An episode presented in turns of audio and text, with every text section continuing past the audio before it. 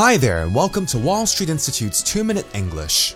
When people think of Hong Kong, they tend to think of Hong Kong Island, Kowloon, the New Territories, and well known islands such as Lantau Island and Lamma Island.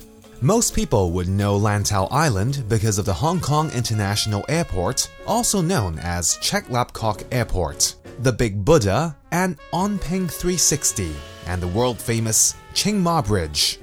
Lamma Island is also well known because of a popular walking trail and Hong Kong Electric's power station with three massive chimneys standing up in the middle of the island. These two islands, as well as the others that surround the rest of Hong Kong, are known as the outlying islands. Did you know that there are 236 islands within this group of islands known as the outlying islands? Although most of these islands are mostly rural and largely uninhabited, some of them are definitely worth visiting. Since my wife and I had a Monday off, we went to Peng Chau because we had never been there before.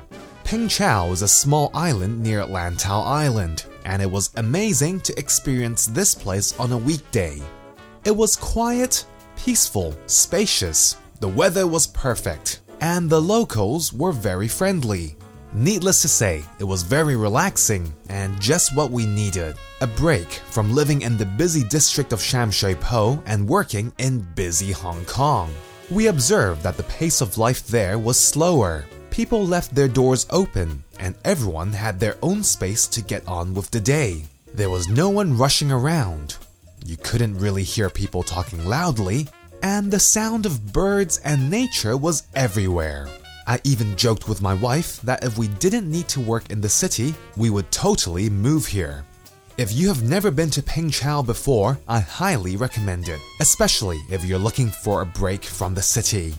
Well, sadly, as all good things have to come to an end, we returned home to the busy and bustling district of Sham Shui Po. Anyway, that's all for this week's 2 Minute English. Bye bye!